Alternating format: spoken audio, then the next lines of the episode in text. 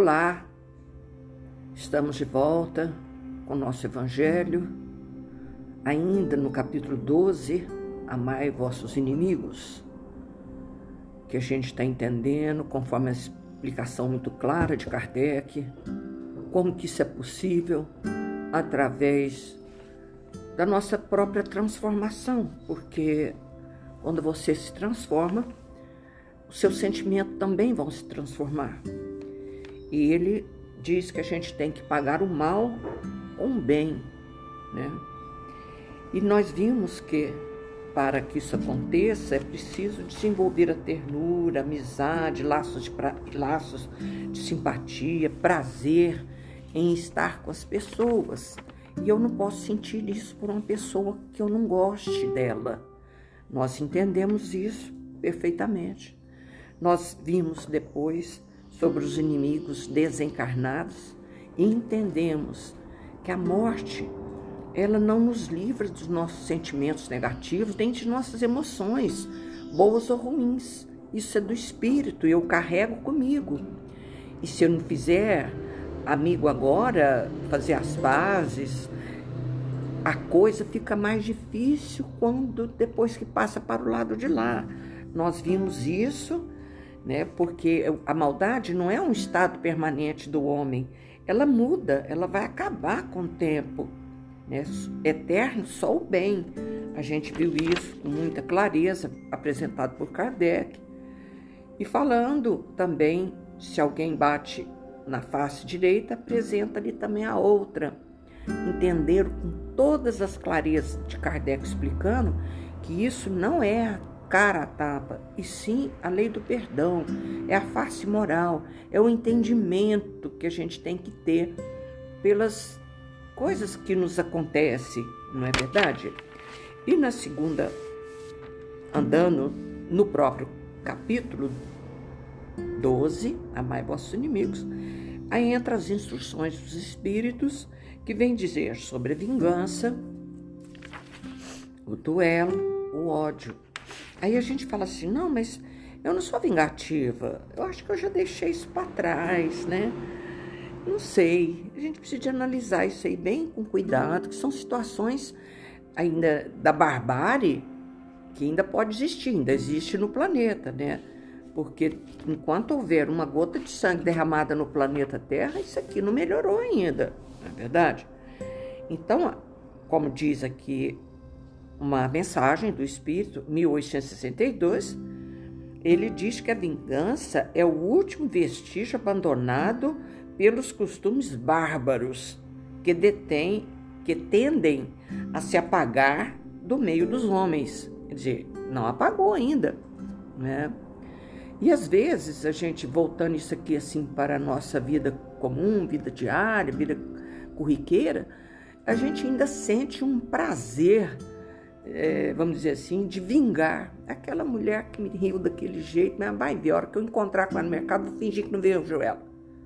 Não é uma vingança sutil, bobinha, mas que ainda traz dentro dos corações da gente é vestígio da barbárie. Já imaginou uma coisa dessa? Ela é como o duelo, um dos últimos vestígios desses costumes selvagens sobre os quais se debatia a humanidade no início da era cristã. Por isso, a vingança é um indício certo do estado atrasado dos homens que a ela se entregam e dos espíritos que podem ainda inspirá-la, infelizmente. Você pode, se não tiver cuidado com seus pensamentos, o espírito vem e inspira a gente a uma vingança. Um assunto até que podia ter resolvido com facilidade, mas esse instinto da gente de barbárie ainda ainda tá na gente, lamentavelmente. É, devagar, não adianta.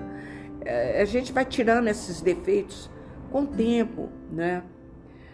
A vingança é uma inspiração tanto mais funesta quanto a falsidade e a baixeza são suas companheiras assíduas. Ó, a vingança é uma inspiração tanto mais funesta quanto a falsidade e a baixeza são suas companheiras assíduas. Com efeito, aquele que se entrega a essa fatal e cega paixão não se vinga quase nunca a céu aberto. Né? Ela tem a vileza de fazer escondido, aquelas coisas todas que está aqui na. Nós não vamos ler tudo, que é longo, e eu não quero ficar falando aqui de vingança, nem de ódio, nem de, ving... de, de duelo. A gente está lendo uns pedacinhos para depois a gente dar uma, uma, uma relaxada aqui e, e coisa. Porque isso aqui a gente tem que ler, porque faz parte, né? Então diz assim, cadê? Que essa, essa vingança é uma, é uma coisa baixa, é vil, baixeza, né? Então nós vamos deixar isso para lá, porque nossos corações já não. A gente não faz mais vingança, né? A gente é bonzinho. Mas vamos, tem que ler, né, gente? A gente tem que ler para estudar. Aí, no item 10, vai falar do ódio. E o ódio também é uma doença que a gente está deixando de lado, não tá? Se Deus quiser, eu espero em Deus que nós já estamos deixando de lado. Mas aí a gente fala assim: ah, não, não odeio fulana, não, que já passou, ficando tempo, agora eu tenho uma mágoa. A gente fala assim, é assim, né? Bem profundo, cruz credo. A mágoa é a cristalização do ódio. Quando chega esse sentimento de mágoa, é, o ódio já passou, né? Porque ninguém sustenta um ódio toda a vida, sabia disso? Com o tempo você não aguenta, você cansa do ódio. Aí você relaxa e fala que você tem mágoa. Então a mágoa já virou cristal. A mágoa é a cristalização do ódio. E uma vez que vira cristal, meu Deus, para quebrar, às vezes precisa de muitas experiências na carne, um ir e vir, ir e vir, e o ódio está lá, está guardado. Vamos ver o que Fenelon fala para gente? Pequenininho, isso aqui dá, dá para ler tudo, quer ver? Amai-vos uns aos outros e sereis felizes. Sobretudo, tomai a tarefa de amar aqueles que vos inspiram indiferença, ódio e desprezo. Aí vai entrar lá, na, lá na, quando a gente entrou no primeiro capítulo. Eu não posso ter o mesmo amor por uma pessoa que eu não gosto por uma pessoa que eu gosto. Meu coração bate diferente. Mas ele está dizendo aqui: sobretudo, tomai a tarefa de amar aqueles que vos inspiram indiferença e ódio e desprezo. O que, que eu posso fazer? Eu posso orar, pedir a Deus que eu não quero continuar com aquele sentimento e vou trabalhando aquilo devagar no meu coração para aquilo ir transformando. Não é verdade? O Cristo, de quem deveis fazer vosso modelo, vos deu o exemplo desse devotamento. Missionário de amor, amou até dar seu sangue e a própria vida. O sacrifício que vos obriga a amar aqueles que vos ultrajam e vos perseguem é penoso. Mas é precisamente isso que vos torna superiores a eles. Eu estou lendo devagar para a gente entender, saboreando as palavras. O sacrifício que vos obriga a amar aqueles que vos ultrajam e vos persegue é penoso. Mas é precisamente isso que vos torna superiores a eles. Se vós os odiais como vos odeiam, não valei mais que eles. É a hóstia sem mancha, ofertada a Deus sobre o altar de vossos corações. Hóstia de agradável aroma, cujos perfumes sobe até ele. Coisa maravilhosa isso aqui. Hóstia de agradável aroma, cujos perfumes sobe até ele. Ainda que a lei de amor queira que ame indistintamente a todos os irmãos, não endurece o coração contra os maus procedimentos. Ao contrário, é a mais penosa prova, eu sei, uma vez que durante minha última existência terrestre experimentei essa tortura. Mas Deus lá está e pune nesta vida e na outra aqueles que faltam à lei de amor. Não vos esqueçais, meus caros filhos, que o amor nos aproxima de Deus e que o ódio nos afaste dele. Lindo, curtinho, curtinho. Então, não está falando de vileza aqui na vingança, falsidade, baixeza. Se a gente trata de maneira diferente, vai mostrar que a gente é superior. Mostrar para mim mesmo, não é para os outros, não, porque aí não tem valor nenhum. Eu sentir por mim mesma que eu estou fazendo melhor. Não é? Então a gente precisa de entender que esse ódio é uma tarefa diária que a gente tem tirado dos nossos corações. Todo dia um cadinho, todo dia um cadinho. Aí depois ele vai falar do duelo. Aí você fala assim: duelo? Mas isso não existe mais. Aliás, é contra a lei, né? Há muitos e muitos séculos que isso é contra a lei. Mas a gente continua ainda duelando. Principalmente, você não usa nem espada nem espingarda, mas é a língua. Já viu um duelo de língua? Meu Deus. Aquilo que eu falei na semana passada. Você quer impor a sua verdade. Você não quer discutir um assunto. Você quer. Você não quer. É, é, como é que é a palavra que eu falo? É, não é discutir? Ó, oh, esqueci a palavra. Agora mesmo a gente lembra o que, que a gente falou semana passada. Né? Não é disputar. Isso. É discutir. Você aumenta a sua capacidade, porque um ajuda no outro na evolução. E disputar é impor a verdade. E quando a pessoa usa esse meio, esse método, é um, um duelo selvagem. Eu posso dizer isso com todas as palavras. É um duelo selvagem. Porque a pessoa quer impor a outra o que ela acredita como verdade. E não é por aí. Então, esse duelo da língua que a gente faz em casa, com o filho, com o marido, é um é duelo. Por que, que um não silencia? Por que, que um não acalma? É uma tarefa violenta. Mas nós vamos ver aqui o trecho que está no Evangelho, que é mais importante. A gente estudar. Só é duelo. É um bispo de Argel, Adolfo. Só é verdadeiramente grande aquele que, considerando a vida como uma viagem que deve conduzi-lo a um objetivo, faz pouco caso das asperezas do caminho e não se deixa jamais desviar um instante do caminho reto. O olhar sem cessar dirigido para o objetivo, pouco lhe importa que a sarça e os espinhos da senda lhe ameacem provocar arranhões. Eles o roçam sem atingi-lo, por isso não prossegue menos no seu curso expor seus dias para se vingar de uma injúria é recuar diante das provas da vida. É sempre um crime aos olhos de Deus, e se não estivesseis iludido, como estáis por vossos preconceitos, isso seria uma ridícula e suprema loucura aos olhos dos homens. Há crimes no homicídio pelo duelo vossa própria legislação reconhece. Já foi tirado isso. Os governos do mundo inteiro proíbem o duelo. Ninguém tem o direito, em nenhum caso, de atentar contra a vida de seu semelhante. Crime aos olhos de Deus que vos traçou vossa linha de conduta. Aqui, mais do que em, to em toda parte. A luz sois o juiz em vossa própria causa.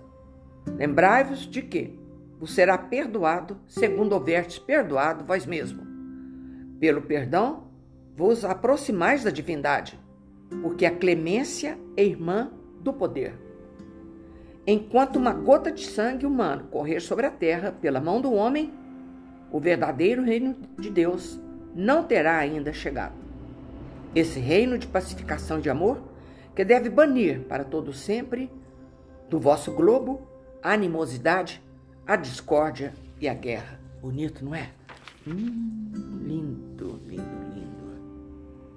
Tem uma, uma fala de Jesus quando Pedro ele ia ser preso, não estava na hora ainda de ser preso, né? E Pedro veio e tirou a espada e cortou a orelha do soldado. E Jesus pega a orelha, cata, põe no lugar e fala para Pedro: Tomai por vossa espada essa ba... na bainha, porque aquele que matar pela espada, espada perecerá pela espada. Pensa. Olha, está condenando o duelo, não é? Então ele tem aquele que matar pela espada perecerá pela espada. Então existe cenas e cenas para a gente entender o Evangelho de Jesus. E nós estamos estudando, presta atenção, para nossa transformação. E transformar-se é perder algo.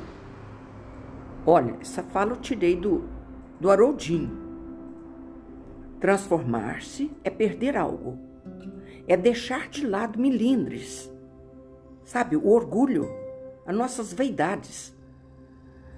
Para eu transformar, eu tenho que perder de mim essas coisas ruins, essas maledicências, essas, essas tolices. Eu tenho que ir deixando isso de lado. É mudança, transformação é mudança. Mudança de pensamento, mudança de sentimento. Eu tenho que abrir mão de velhos hábitos.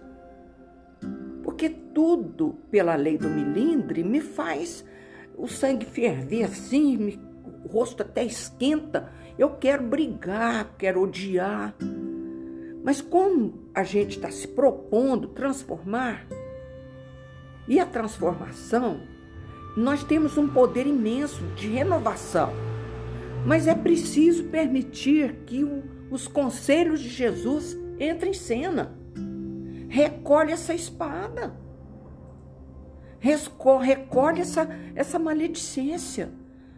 Se eu, quem está estudando tem por objetivo isso: evoluir, transformar. Então a gente precisa permitir que o Evangelho de Jesus entre em cena e me auxilia. Porque eu preciso de abrir mãos de hábitos antigos com relação a milindres, ódio, vingança. Por que, que se um avião não cai em cima dessa pessoa, essa praga? Por quê? Para quê? Isso não vai acontecer, mas é uma coisa tão ruim dentro de mim que a maior prejudicada sou eu mesma. E aí você está lendo o Evangelho de Jesus num momento assim que você está mais calma. Você fala assim, até emocionei com essas palavras do Cristo. Mas a mudança é só alguém pisar no calo que você vira um bicho de novo. Então, a gente precisa querer mudar velhos hábitos. A gente não quer perder nada, nem na discussão. Você fica disputando com as pessoas, não é? A gente não quer perder. Acha que é uma covardia fazer silêncio. Mas nós fomos criados, presta atenção, para a manifestação do divino em nós. Pela genética divina, está dentro de cada um de nós, eu tenho que mostrar o meu Deus interno. E como que eu vou mostrar esse Deus interno se eu ainda tenho desejo de vingança? O ódio está bem saliente dentro de mim ainda? Não tem como. Então, para transformar, eu tenho que perder esses hábitos antigos, largar para trás isso. Porque eu estava lendo aqui num livro Pão Nosso, uma da série de Emmanuel, uma das, né? E olha, gente, caiu como uma luva. Agora, em poucos minutos que eu abri esse livro. E ele fala assim: no futuro, quando o homem gravar na própria alma os parágrafos luminosos da divina lei, o que, que nós estamos falando agora? O divino tem, o divino em nós tem que brotar, ele tem que vir à tona, porque nós fomos criados para a manifestação do divino em nós. Então, quando os parágrafos luminosos da divina lei já estiver gravado nos nossos corações, na nossa alma, o companheiro não repreenderá o companheiro. Você presta atenção. Isso é futuro, mas é um futuro agora. Presta atenção, é um futuro para agora. Evidente que essa perfeição aqui vai demorar muito, mas é um futuro para agora. O irmão não denunciará outro irmão, que isso aqui é uma vingança. O cárcere cerrará suas portas. O que é cárcere? Prisão, né? Cerrará suas portas. Os tribunais quedarão em silêncio. Os canhões serão convertidos em arados. Está muito longe esse futuro? Será que está muito longe? A gente não pode preocupar, não, sabe? Porque o tempo é de Deus. O tempo é de Deus. Mas ele está dizendo que isso no futuro será uma lei sublime quando o planeta passar de planeta de prova e expiação para planeta de regeneração. Nós vamos começar a ver isso aqui. Nós vamos começar isso aqui. Mas para isso precisa gravar com letras de ouro nas nossa mente, no nosso coração, o ensinamento de Jesus. Amai vossos inimigos. E eles vão ficar cada vez menos, cada, diminuindo cada vez menos, porque os inimigos se tornarão amigos. Que show, hein? Os canhões serão convertidos em arados. Homens de arma volverão a sementeira do solo. Quer dizer, ele vai plantar em vez de guerrear. O ódio será expulso do mundo. As baionetas repousarão as máquinas não vomitarão chama para o incêndio e para a morte. Que coisa mais linda isso no futuro.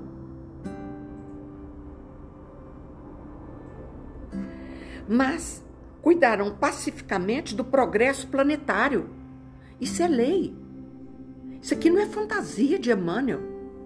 É lei quando o homem gravar na alma o Evangelho de Jesus. Aí eles vão cuidar pacificamente do progresso planetário. A justiça será ultrapassada pelo amor, porque acima da lei de justiça existe a lei do amor. Nossa Senhora, que coisa maravilhosa. Acima da lei da justiça existe a, a lei da misericórdia.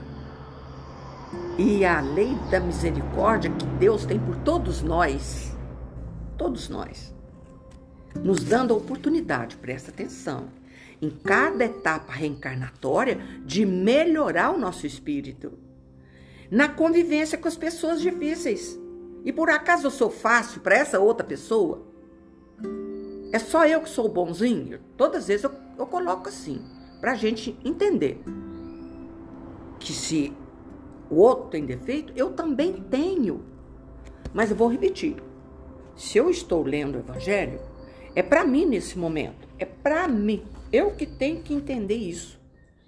A justiça será ultrapassada pelo amor, e é por amor que Deus cura os homens. Os filhos da fé não somente serão justos, mas bons, profundamente bons. Que coisa maravilhosa! Cada um de nós tem que inteirar nesse lugar aqui, ó. Os filhos da fé, todos nós, não somente serão justos, mas seremos bons, profundamente bons. É o nosso futuro, quer queiramos, quer não queiramos. Nós vamos entender que aquele que está dando mais trabalho é o que mais precisa de, de oração, aquele que mais precisa de amor. A minha avó dizia isso.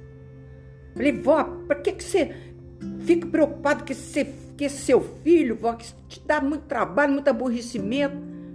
ela falou assim: o dia que você for mãe, minha filha, você vai ver o filho que mais dá trabalho é o que você mais reza por ele. Olha que lindo. E não é? E não é verdade? A prece constituir-se constituir-se-á de alegria e louvor. Para de pedir, pedir, pedir, porque a gente só reza para pedir, não é? É um peditório sem fim. Mas a prece vai ser constituída de alegria e de louvor. Eu te amo, Jesus. Como o dia está maravilhoso. Que céu deslumbrante. Sabe essas preces? Eu não sei fazer prece, não. É prece, essa prece aqui é, é poesia pura. As prece vai ser constituída de alegria e de louvor. As casas de oração estarão consagradas ao trabalho sublime da fraternidade suprema. Que coisa linda! A pregação da lei viverá nos atos e pensamentos de todos, porque o Cordeiro de Deus terá transformado o coração de cada homem em tabernáculo de luz eterna, em que o reino, em que seu reino divino resplandecerá para sempre. Ah, eu vou ler de novo. Nós precisamos de ler isso aqui de novo. Porque o ódio vai desaparecer da terra. Ele vai ser expulso do mundo. Não vai, ninguém vai carregar isso mais. Vai ser uma palavra assim, antigamente, sabe antigamente? Muito antigamente. Que coisa linda, não é? Os filhos da fé não somente serão justos, mas bons, profundamente bons.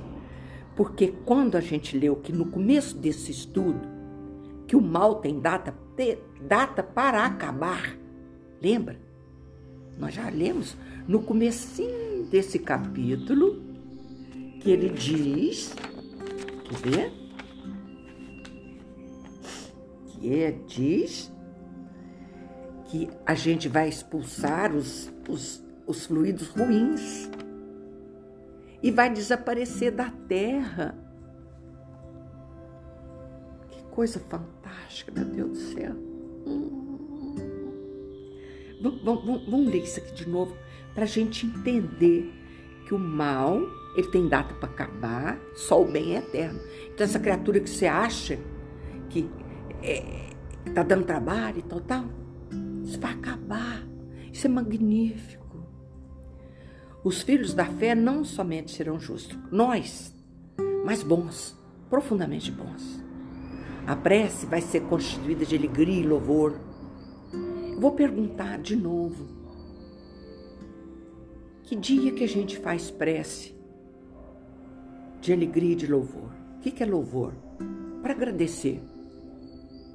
A gente faz prece de agradecimento? Faz prece de alegria? Pergunta a cada coração que está ouvindo. É preciso perguntar que se a gente faz prece de alegria. A casa de oração estarão consagrados ao trabalho sublime da fraternidade suprema. A pregação da lei viverá nos atos e pensamento de todos, porque o Cordeiro de Deus é Jesus, né, gente? Terá transformado o coração de cada homem em tabernáculo de luz eterna, em que o seu reino divino resplandecerá para sempre. Misericórdia. Que coisa linda. Quem tem esse, essa coleção Pão Nosso, do Chico, são cinco deles. A lição é número 41. Isso é do futuro. Mas é um futuro que pode ser agora. Pode ser agora. Mas aí a gente fala assim, mas isso é tão difícil, eu não vou dar conta, meu Deus vai dar conta. Sabe por quê? Sabe por quê que nós vamos dar conta? Porque nós vamos pedir colo para Jesus. Lembra? Vinde a mim, você que está sofrendo, sobrecarregado. Eu, vou, eu te alivio. Quando Jesus está falando isso, presta atenção. É para eu ir buscá-lo. É necessário que eu vá ao encontro do Mestre. É necessário que a gente busque ajuda. E Jesus é esse. E ele é ele, o Cordeiro de Deus, que vai nos ajudar a transformar nossos corações.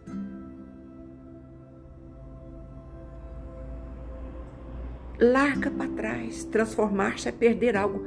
Perca, perca a vaidade. Perca a importância que você dá em ter razão.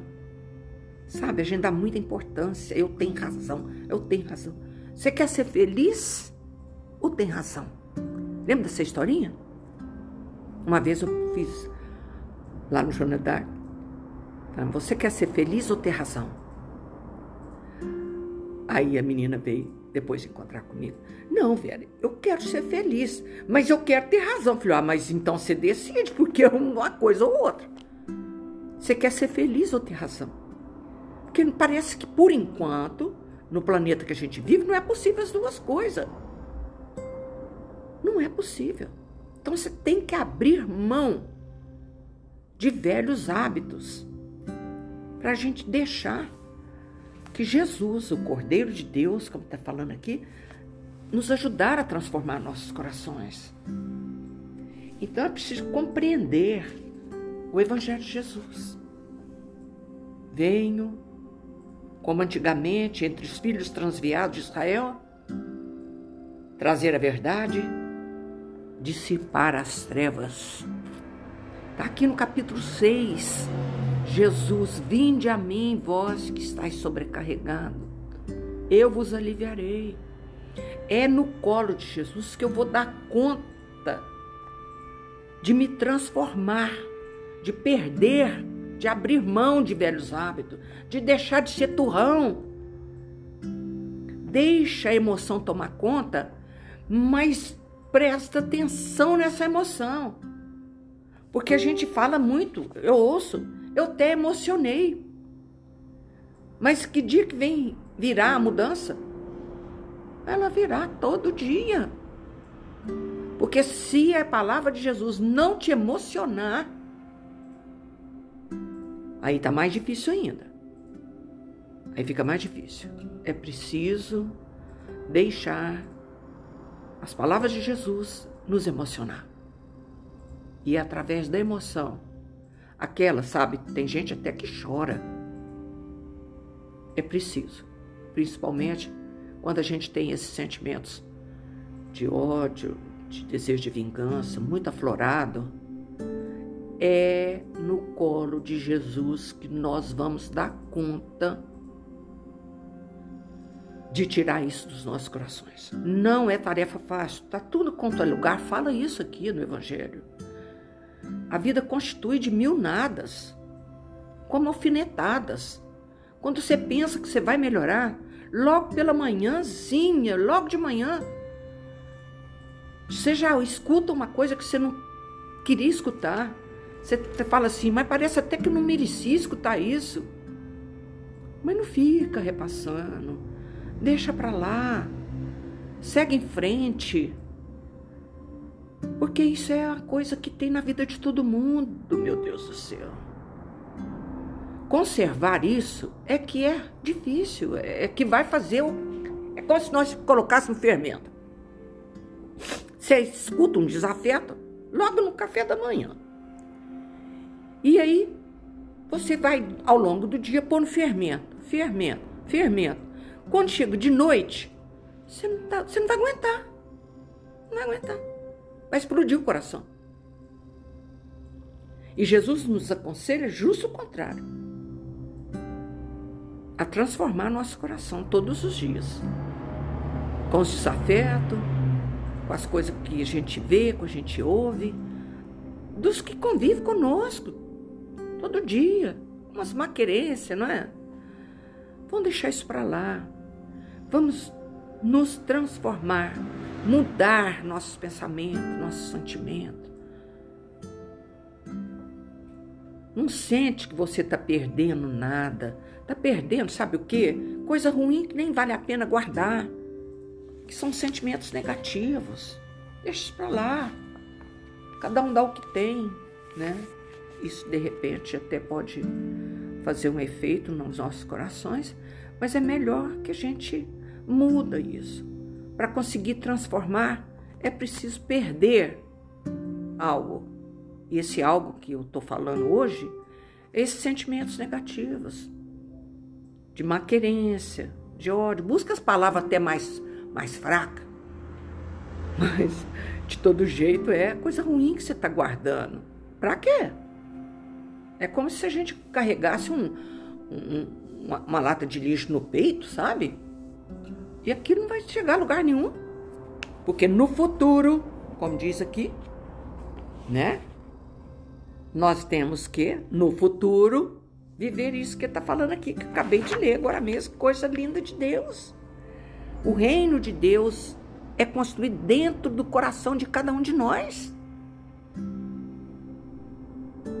Para resplandecer a luz, porque nós fomos criados para manifestar o divino em nós. Que coisa linda! Deus, as sementinhas estão dentro de cada um de nós. E eu tenho que manifestar isso que jeito? No perdão. Hum, não importando com aquela frase mal colocada, mal pensada da pessoa, quer dizer, ela nem pensou para falar aquilo. E a gente está guardando, botando fermento, botando fermento, botando fermento. As pessoas têm que nos ver e ver nos nossos atos, nas nossas palavras, o Cristo. Simples assim. Simples assim. As pessoas têm que ver Jesus saindo das nossas palavras, dos nossos pensamentos, dos nossos atos. E para isso, eu preciso de me entregar de corpo e alma ao Cristo Consolador, aquele que veio, que veio curar nossas almas. Como está aqui no capítulo 6, vou ler de novo mais um pedacinho. Sou o grande médico das almas e venho vos trazer o remédio que deve curá-las os fracos, os sofredores, os doentes são meus filhos prediletos. E quem não é, quem não está aqui, quem não é fraco, quem não sofre, quem não está doente, pode não ser uma doença física, mas pode ser uma doença da alma. Eu quero odiar, não consigo mais, eu não quero não, você não quer saber. O Evangelho falou para eu largar disso, mas está doendo e dói mesmo. Mas Jesus veio para tirar nossas dores. Venho vos trazer o remédio que deve curá-las. Os fracos, sofredores, os doentes são meus filhos prediletos. Venho salvá-los. Salvar de quem? De mim mesma. Eu venho salvar de mim mesma. Como ele falou aqui. Porque ele vai nos ajudar a transformação dos nossos corações. Quanta coisa linda, não é? E está na nossa mão. Deixar, se deixar levar pelos ensinamentos. Permitir que a orientação de Jesus toma conta das nossas vidas.